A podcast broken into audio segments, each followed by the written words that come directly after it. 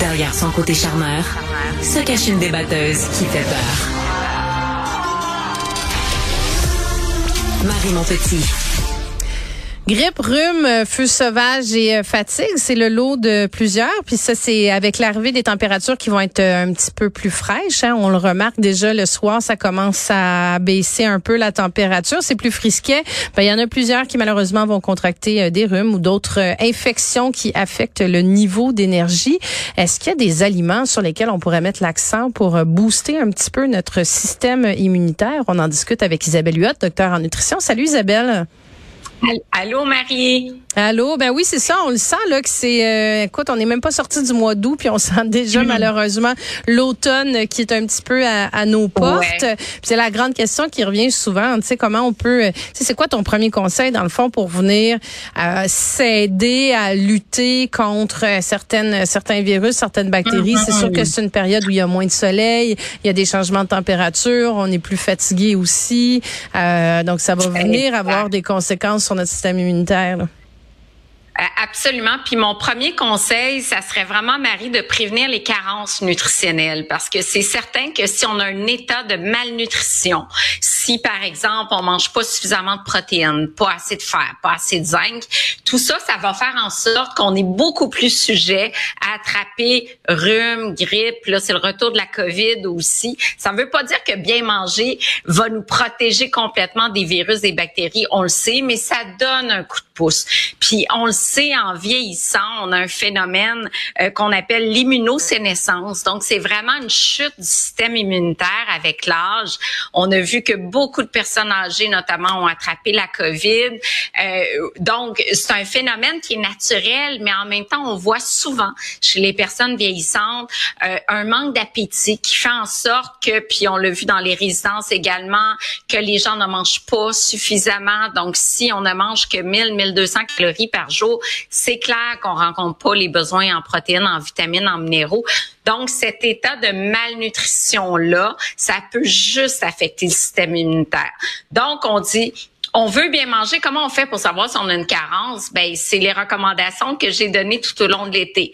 Deux à trois fruits, cinq à sept légumes, trois à cinq produits céréaliers à grains entiers, du poisson trois fois par semaine, de manger des noix, des graines régulièrement. Donc, si on met ça de l'avant, on n'a pas besoin de, de, tout calculer, d'écrire son journal et puis de calculer si on rencontre ses besoins en vitamines, en minéraux, en fer, en protéines, en macronutriments, etc. Mais ça serait vraiment mon premier conseil, prévenir les carences, manger varié, on le dit souvent, c'est une belle façon de faire provision d'un éventail de, de, vitamines et de minéraux là. Hum. Puis est-ce qu'il y a des éléments, des aliments spécifiques qu'on peut vraiment, est-ce que ça peut vraiment faire une différence? Parce que bon, tu as toutes sortes de mythes alimentaires autour du detox entre autres, mais il y a aussi plein de choses qui se disent au niveau de oui, tu peux booster hum. ton système alimentaire, euh, euh, voyons euh, immunitaire en mangeant certains aliments. Est-ce que c'est vraiment le cas? C'est hum. quoi ces aliments là si c'est le cas? Ben, booster, c'est un terme peut-être un peu trop fort. Moi, je dirais moduler le système immunitaire. Puis oui, il y a des, des études. J'ai fait une petite revue de littérature. J'ai trouvé des aliments spécifiques qui ont quelque chose en particulier. Souvent, c'est un, profil vitaminique ou même des antioxydants spécifiques. Par exemple, les agrumes. Dans les agrumes, on a beaucoup de vitamine C. Est-ce que ça veut dire que l'orange est meilleur que les fraises qui sont riches en vitamine C? Pas nécessairement, mais bref, la vitamine C, c'est vraiment un allié du système immunitaire. C'est pas pour rien qu'on voit plein de monde acheter des suppléments de vitamine C.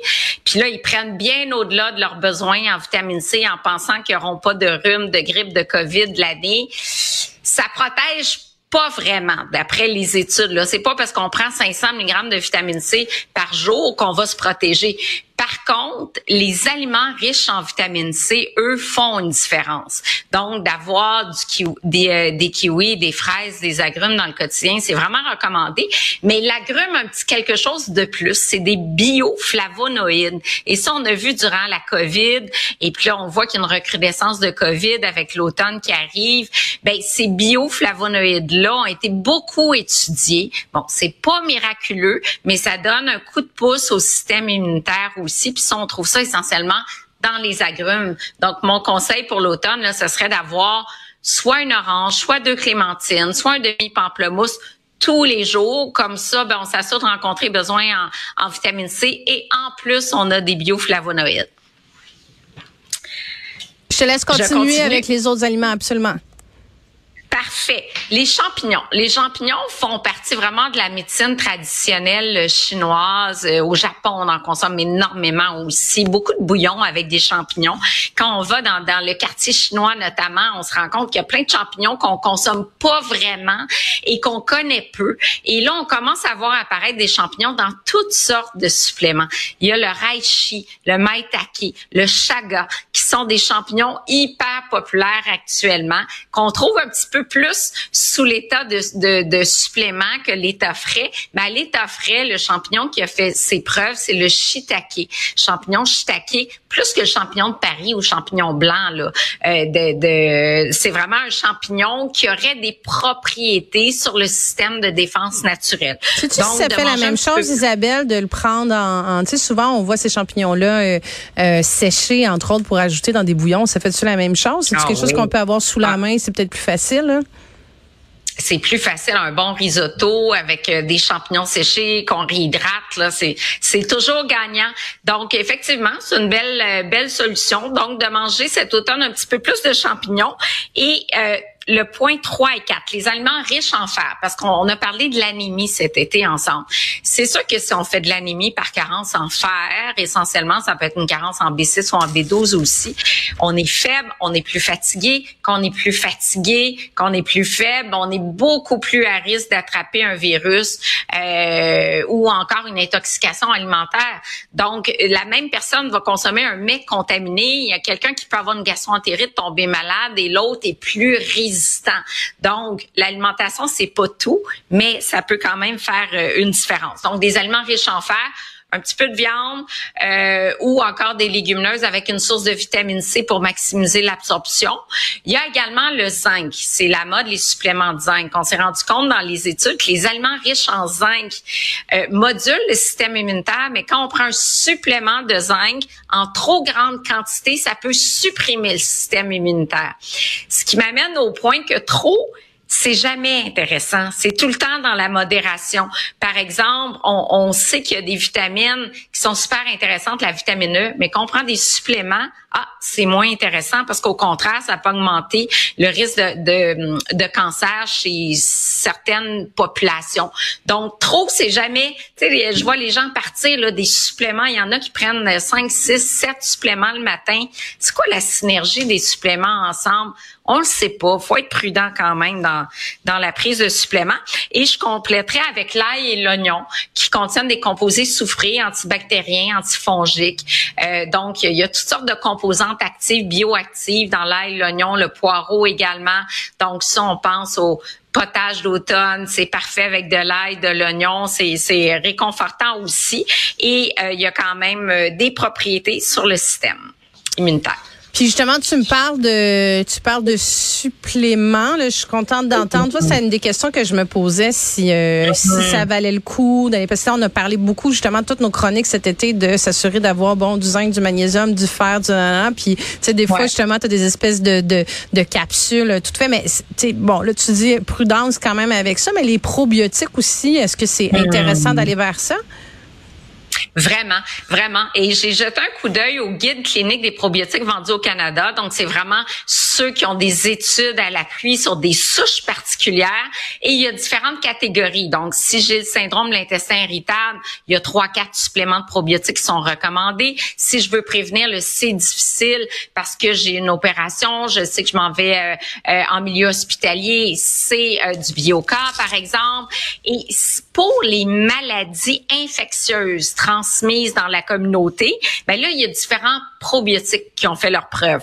Le, le lactobacillus plantarum, le paracasei, le reuteri, le rhamnosus, euh, puis il y a différentes marques. Et, et j'invite vraiment les auditeurs à aller sur le guide clinique des probiotiques. C'est très simple à trouver. Et c'est vraiment là qu'on va voir quelle marque peut faire une différence. Et euh, il y a le kéfir également qui est intéressant. Il y a le le, le Dan Active euh, sur les tablettes d'épicerie qui contient une souche de lactobacillus casei qui a été étudiée justement notamment chez les enfants.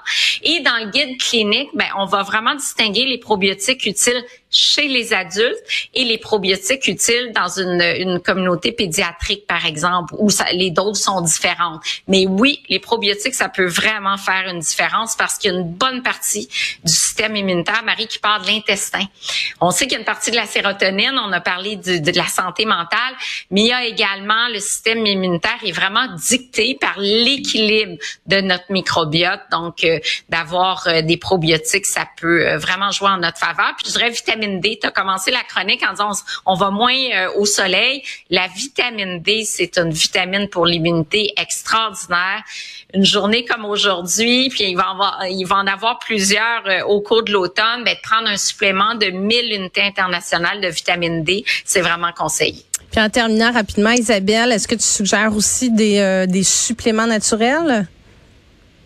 Ben, il y a le ginseng, il y a l'échinacée. Il y a eu quand même beaucoup d'études. Le ginseng, c'est encore médecine traditionnelle chinoise. On l'utilise beaucoup. Dans les suppléments, c'est plus la qualité? Quelle est la qualité du supplément? Est-ce que c'est les doses sont standardisées? Donc, s'assurer qu'il y a un numéro de produits de santé naturelle, donc légiféré par Santé Canada pour s'assurer euh, qu'on a les quantités qui sont vraiment euh, selon les normes. Puis bon, dans la littérature, effectivement, l'équinacée sur le rhume, le ginseng sur l'énergie système immunitaire, on, a quand même euh, quelques études, là, mais les doses restent à préciser. Bon, ben nous voici prêts pour euh, l'automne et toutes les petites euh, maladies qu'on est susceptible d'attraper, les petits virus et bactéries. Isabelle Huot, uh-huh. docteur en nutrition, merci beaucoup pour tes conseils. Oui, à demain pour le quiz. Ouais, ouais je suis prête, je suis prête. C'est bon, à demain.